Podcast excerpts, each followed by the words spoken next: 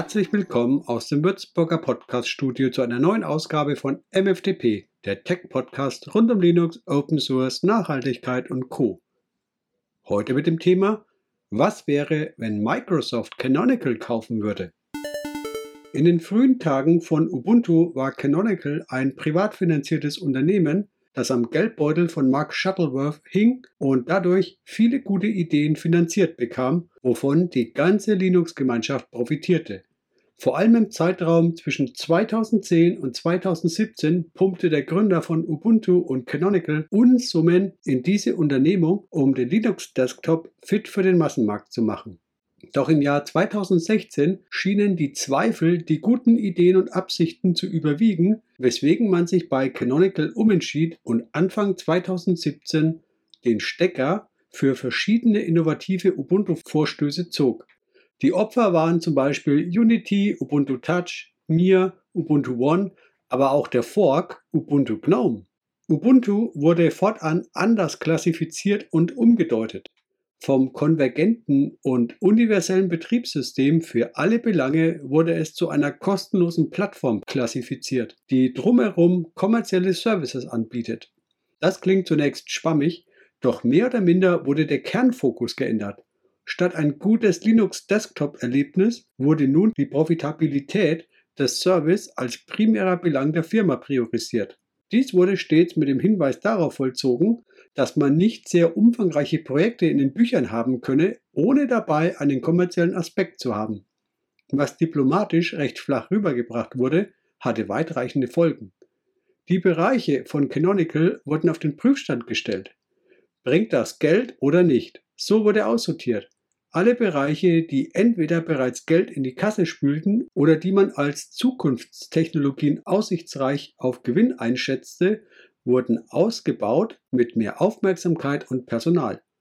Alle Bereiche und Projekte, die nicht kommerziell waren und auch keine Aussicht auf baldige Profitabilität dingfest gemacht wurden, wurden kurzfristig eingestellt. Dadurch wurde der massive Kursschwenk sehr deutlich. Auch Anwender bekamen dies spätestens mit Ubuntu 17.10 zu spüren, als auf einmal GNOME wieder der Standard-Desktop bei Ubuntu war und Unity somit abgesägt wurde.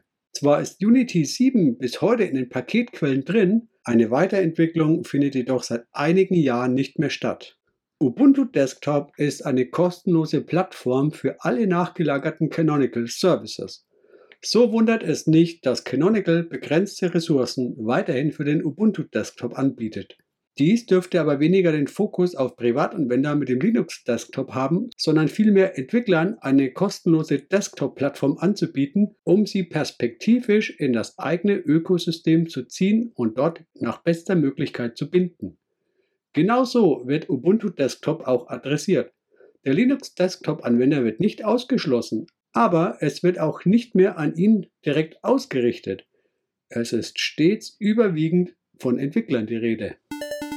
So transformierte sich Ubuntu vom Pure Dog zurück zum Question Mark mit der Absicht, zur Cash Cow zu werden. In der Produktentwicklung ist die Reihenfolge eigentlich anders, aber Canonical wollte sich fit für die Zukunft machen mit dem Fokus auf Enterprise Linux, ohne dabei nur auf Server reduziert zu werden. Kubernetes, Virtualisierung, Hochverfügbarkeit und IoT sind nur einige der neuen Steckenpferde.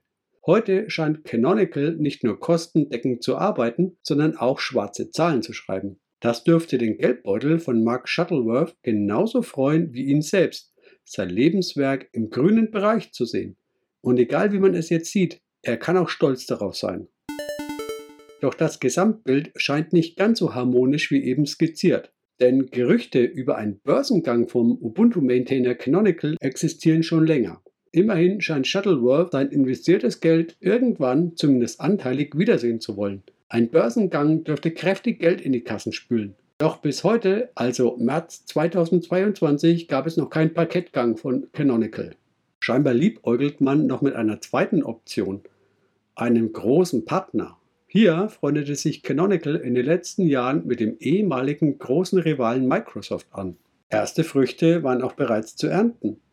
Das Windows Subsystem für Linux, kurz WSL, ist ein Feature von Windows, das es ermöglicht, Linux-Befehlszeilen-Tools und Apps direkt auf Windows auszuführen. Also Linux-Apps auf Windows-Basis. Ubuntu war vorne dran bei den unterstützten Distributionen.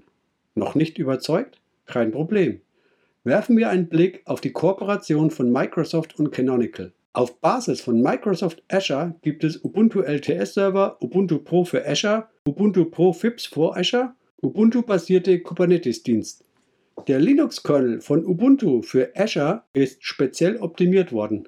Ubuntu Pro auf Basis von Azure erhält längere Supportzeiträume und erweiterte Security-Features.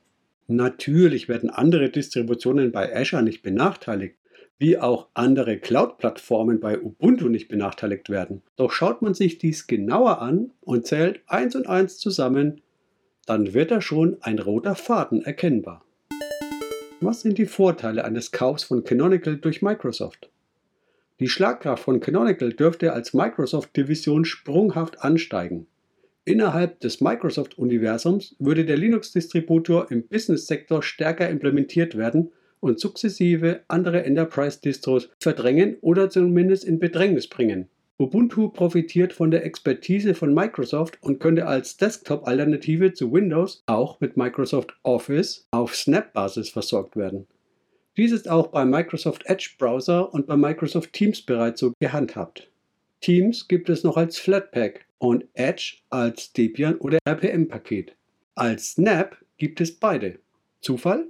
Doch das Office-Paket ist bislang Fehlanzeige auf Basis von Linux. Sollte Canonical einverleibt werden, könnte hier ein Linux Office für Ubuntu auf Snap-Basis herausspringen.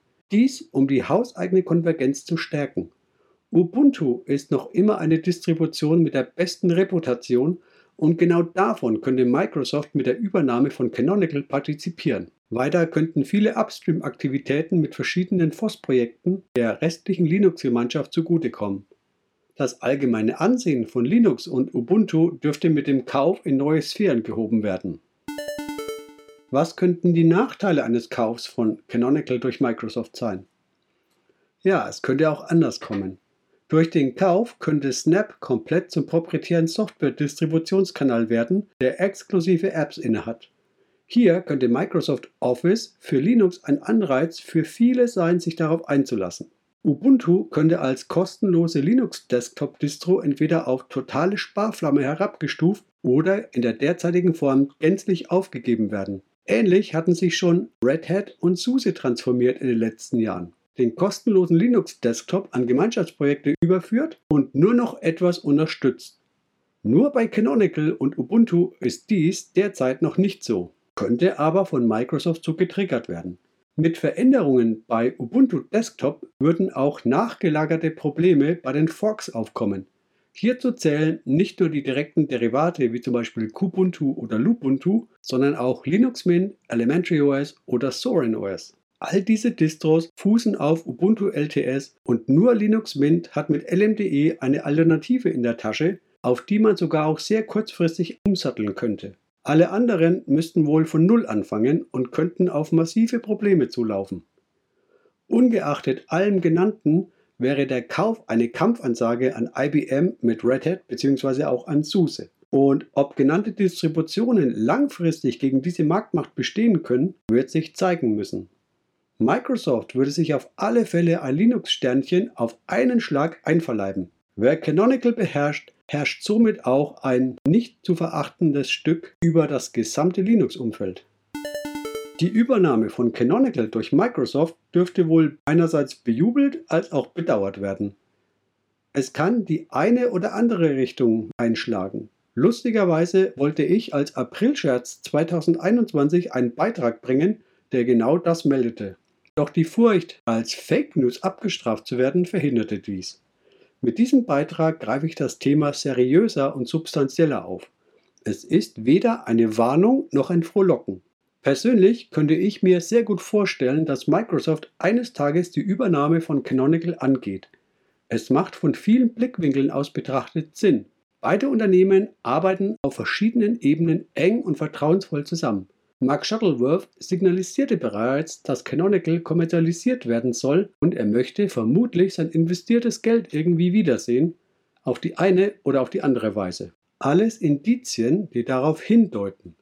Eigentlich deutet mehr darauf hin, als dass es nicht darauf hindeuten würde. Doch sollte man die Post-Shuttleworth-Phase von Canonical irgendwann auf dem Schirm haben. Bislang war er ein finanzpotenter Schutzschild. Wenn etwas finanziell in die Hose geht, könnte er es auffangen und kompensieren. Sollte er eines Tages nicht mehr zur Verfügung stehen, was heißt das für Canonical und Ubuntu?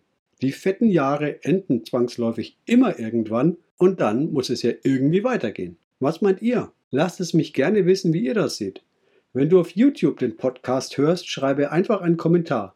Das geht auch auf meinem Blog michelfranken.de. Bevor ich gehe, bedanke ich mich ganz herzlich bei all meinen Zuhörern für die freundliche Aufmerksamkeit und insbesondere bei denen, die mein Projekt unterstützen. Das war die heutige MFTP-Ausgabe. Anregungen oder Ideen gerne per Mail an podcast.michelfranken.de. Vielen Dank für die freundliche Aufmerksamkeit und bis zur nächsten Ausgabe. Ciao, macht's gut!